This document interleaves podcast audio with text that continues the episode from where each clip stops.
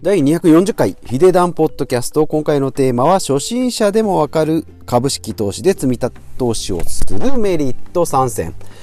え株式投資で積み立て投資をするメリット参戦ということでお話ししていきたいなと思います。このポッドキャストではですね、まあ断捨離とかお金を貯めたり資産投資、資産運用のお話をしております。まあ最終的には、え、楽なですね、え、豊かな暮らしをしていきましょうよということで、え、今日も始めていきたいなと思います。で、今回の、えー、ポッドキャストでですね、えー、おすすめな人ってどんな人なのってことで株式投資をまず始めたいよっていう人。証券口座証券口座ですね。作ったけど楽天とか SBI で作ったけど何買えばいいのとかですね。どうやって積み立てたらいいのっていうことですね、まあ、方法とか金額とか、えー、増える仕組みとかをお話ししていきたいなと思います。で、えー、3つですね、えーと、株式投資で積み立て投資。積み立てていくメリット3選ということで、え1つ目が始めるタイミングがいつでも OK ことですね。まあ、早い方がいいですよ。まあ、長期の方がいいですよとは言われております。40代より20代、60代より40代。でもまあ今日がですね、一番若い日ですので、まあ今日から始める、すぐ始めるっていうのが一番いいんじゃないかなと思います。で、2つ目、えー、無理なくですね。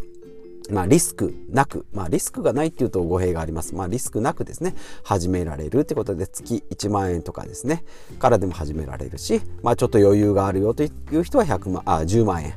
で、ちょっと100万円塊であるよという人もですね、えー、10万円かける10ヶ月とかっていうふうに、えー、やっていくことができます。まあ、ドルコスト平均法っていうことでですね、まあ、毎月同じ金額だけ買っていくよっていうことであれば、上がろうが下がろうがですね、えー、毎月分散しているので、えーとリスクは分散できますよってことですね。で3つ目が時間を味方にできるということで、まあ、複利の効果ですね、えーと、ユダヤの72の法則って言われておりますけれども、まあ、1%で単利であれば、えー、100万円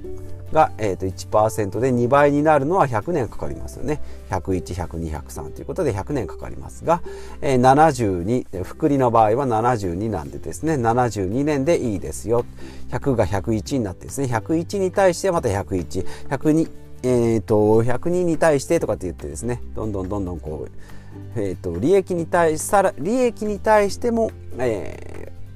ー、利率が加わっていくので、まあ、単利じゃなくて複利ですよ72の法則で、えー、単利よりも効率よく利益が出ますよってことですね。まあ時間を味方にできるということで5年10年20年30年ですね。はい。じゃあどういう方法で買えばいいのということで、まあ NISA、積立 NISA、ジュニア NISA、まあいろいろありますけども、まあざっくり言うと NISA ですね。NISA であれば、年間120万円、毎月で言うと10万円ですね。これが、えー、と5年とかで、えー、運用ができます。その間は、えーと、税金が取られませんよっていうことですね。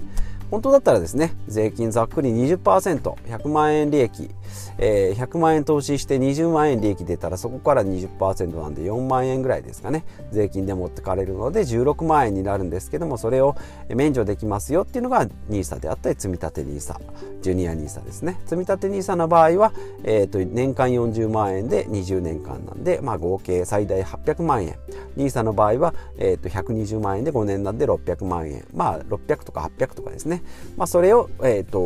20年10年20年持ち続けておくと、まあ、1000万とか2000万とかになりますよ。例えばは、えーと、積立 NISA であれば800万。で夫婦で合わせて1600万がですね、えー、20年経てばですね、えー、2000万とか2500万3000万ぐらいになるので、まあ、それを老後老後に使ってくださいよっていうのが国の、えー、仕組みですね、まあ、ジュニア NISA の場合はですね学生、まあ、2023年だっけな、えー、に終わるんですけども、えーまあ、ちょっとこれを解説している回もあるので、まあ、そちらも聞いていただければなと思いますけれどもこれもですね非課税になる。でイデコの場合はですね積み立てる、えーとまあ、個人年金ですね。えですので、まあ、給料から転引きしてその転引きした分は所得税から、えーぜえー、所得税の非課税になるので、まあ、この分、えー、払ってる分は税金がかかりませんよっていうことですね。はい。えー、で、えー、じゃあ買い方としては NISA とかまあイデコですよ。でじゃあ金額はってことで毎月1万円とか2万円とかですね。まあ今のその収支、自分の見てですね、3万円できるぞとかですね。まあ1万円無理なくやっていくぞっていうことで、えー、まあとりあえずやってみようって言ってえー、1万円で始めてって徐々に2万円とか3万円とか増やしていくのは OK だと思います、まあ、これがですね徐々に増えていきますので、まあ、銀行の定期積立とかですね給料天引きしてますよ財形とかですねしてますよという人はですね、えー、投資に回してみる方が、えー、メリットが高いんじゃないかなと思います。でまあ増えるっていうのはなぜ増えるのかということでまあえっ、ー、とマルクスの資本論でいうところの R 大なり G ということでまあちょっと難しいんですけど経済成長よりも資本収益率の方が高くなる。経済成長より、え、資本収益率の方が高くなるっていうことで、まあ、要は金持ちがですね株式投資で、え、増やしていくお金の方が経済の成長していく金額よりも高くなるということで、まあ、ざっくり言うとですね金持ちはさらに、え、金持ちになって、え、貧富の差っていうのはどんどんどんどんどんどん大きくなりますよ。貧しいものはまあ貧しいままだし金持ちはどんどんどんどんジェフ・ベゾスみたいにですねイーロン・マスクみたいにですねどんどんどんどん何兆円何兆円とかっていうふうになっていく、えー、方や何百万円の、えー、年収で、えー、生活していく。貯金があんまりないですよっていうふうに貧富の差がどんどん大きくなりますよってことなので、えー、株式投資をやった方が儲かりますよ。働くより儲かりますよっていうことが、えー、ざっくり言うと R 大なり G ですね、まあ、特に株式投資の場合ですね、えー、15 5年以上の長期積立だと過去200年ですね。あえー、特に、えー、これ米国のですねインデックス投資になるんですけども200年でマイナスになった年がないということでどの15年を切り取ってもですね、えー、マイナスまあ単月単年でいけばですねリーマンショックだとか戦争とかがあってですねボーンと株価が暴落したりっていうのもあるんですけども15年長期でやっていくとまあ、えーマイナスにならないよってことでじゃあ何を買えばいいのってことでですね米国今も言いました、えー、今まあ株式投資の中ではですね定石と言われております米国のインデックス投資ということでアメリカの株ですね上位500社の、えー、まあ、少しずつですね、えー、ちょっとずつ合わせたまあえっ、と詰め合わせパックみたいな感じですね。えー、ですね。上位500社ですので、まあ中には GAFA とかですね、Google、Apple、えっ、ー、と、Facebook、Amazon みたいな割合が入ってますしもちろんその大手のところは割合が高くなっております。で分野も IT があったり農業があったり銀行があったりとかですね。そういうふうに分分野ごとにも、えー、その経済の配分に合わせて、えー、ミックスされてますし、えー、ダメな会社っていうのは500社501位になった会社っていうのは、えー、どんどんどんどんこうリフレッシュ、えー、シェイプアップですね、えー入れ替え戦が随時行われておりますので、その500社なので、もう経済が上がっていけばいくだけですね、まあ、この株価っていうのは上がっていくっていうことで、えー、S&P500 種指数インデックスファンドですね。であとは、まあ、私が持っているのが SBI、えー、S&P500 種指数インデックスファンドですね。あと三菱 UFJ、UFJ 国際 EMAXIS スリム米国株式 S&P これも S&P500 種ですね。で、これは米国株式ですけども、もう一つはえー、三菱 UFJ 国際 EMAXIS スリムの全世界株のオールカントリーということで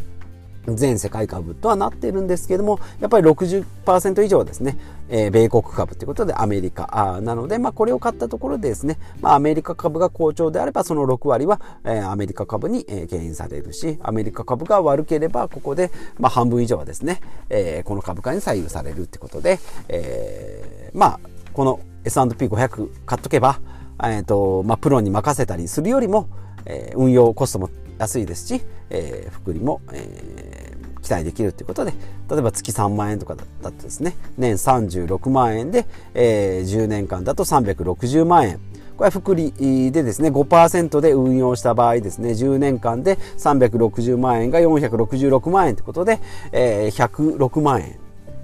ですね、3割増えるってことで、えー、なかなか130%になりますからね、えー、非常に美味しい話じゃないかなと。もう川山用ですけどね、まあ大体5から7%で、えー、期待できるっていうことで言われておりますので、もちろん単月で、単年とかですね、えー、3ヶ月とか半年とかだと下がる可能性もありますし、まあこのコロナショックでですね、えー、去年の3月に暴落して8000円だったものが今1万5000円ぐらいなんで、まあ倍ぐらいになってますけれども、まあそういった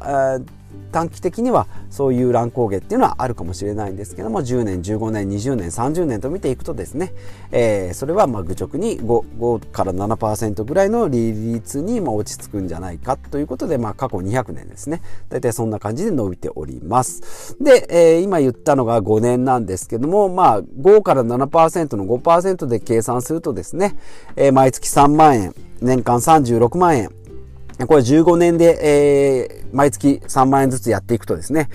トータル540万円が5%で802万円。ざっくり1.5倍ですね。これ20年、毎月3万円、3万円、3万円、3万円、3万円によって20年やっていくとですね、これだけで720万円、まあ貯金としたらなるんですけども、え株式投資をしていけばですね、毎月3万円ずつ買っていけば、1233万円になるということで、ざっくり1.7倍ですね。20年。15年で1.5倍。20年で1.7倍。で、30年。毎月毎月3万円ずつ3万円ずつですね。えー、飲み会も断り、えー、車も安いやつにしてとかですね。節約しながら30年ずっとコツコツ3万円ずつ買ってって、えー、1050万円株式投資しましたっていうのがですね、えー、ザドンと2500万円ということで2.4倍になるっていうことでですね5%で運用した場合の、まあ、複利のシミュレーションですね、まあ、ネットとかでも出てきますけれどもね。このグラフを見るとやっぱり10年5年10年15年20年30年とやっていくとですねグイーンとこうグラフが上がっていく指数関数的に伸びていくっていうところで、えー、これがですね株式投資の魅力じゃないかなということで、まあ、これを見るとですね、まあ、貯金の利率0.0001とかですね、えーと10年の、えー、となんだ？積み立て？10年の銀行の、えー、と貯金とかっていうのがどれだけですね利率が低いかっていうところが見えてくるんじゃないかなというふうに、え思いますので、まあ、これを機にですね、えー、コツコツ始めて、えー、まあ5年10年ほったらかしでですね、えー、やっていって15年後ぐらいにですねおおこんなに増えたかと、えー、喜ぶっていうのもいいんじゃないかなというふうに、えー、お話ししてまいりました。今回まとめですね、え株式投資、え初心者でもわかる。株式投資で積み立て投資をするメリットということで、え3つお話ししてまいりました。1つ目は始めるタイミングがいつでも OK ですよと。今日ですよ。明日ですよってことですね。で、二つ目、無理なくリスクなく始められるっていうことで、金額は自分の、えー、あったもの、100万円、200万円、300万円か、えっ、ー、と、お金があるんであればですね、月3万円でも5万円でもやっていけばいいですし、まあ、ちょっと厳しくなったら金額を減らしてもいいですし、まあ、できる限り1万円でもいいですし、余裕がある人は10万円。ドルコスト平均法っていうのに、えー、毎月コツコツやっていくっていうのが、えー、ベストですよってことですね。で、3つ目が時間を味方にできるってことで、えー、5年、10年、20年、30年ってことでですね、福利の効果で15年で1.5倍、20年で1.7倍、30年で2.4倍ですね、5%で運用した場合、こんな感じで増えていきますので、えー、やってみていただければなと思います。まあ、他の回でも、他の回でもですね、こういった感じで資産運用のお話ししておりますので、合わせて聞いていただけたり、えブログでもですね、え書き書きしておりますので、そちらもご覧になっていただければなと思います。ということでまた次回お会いしましょう。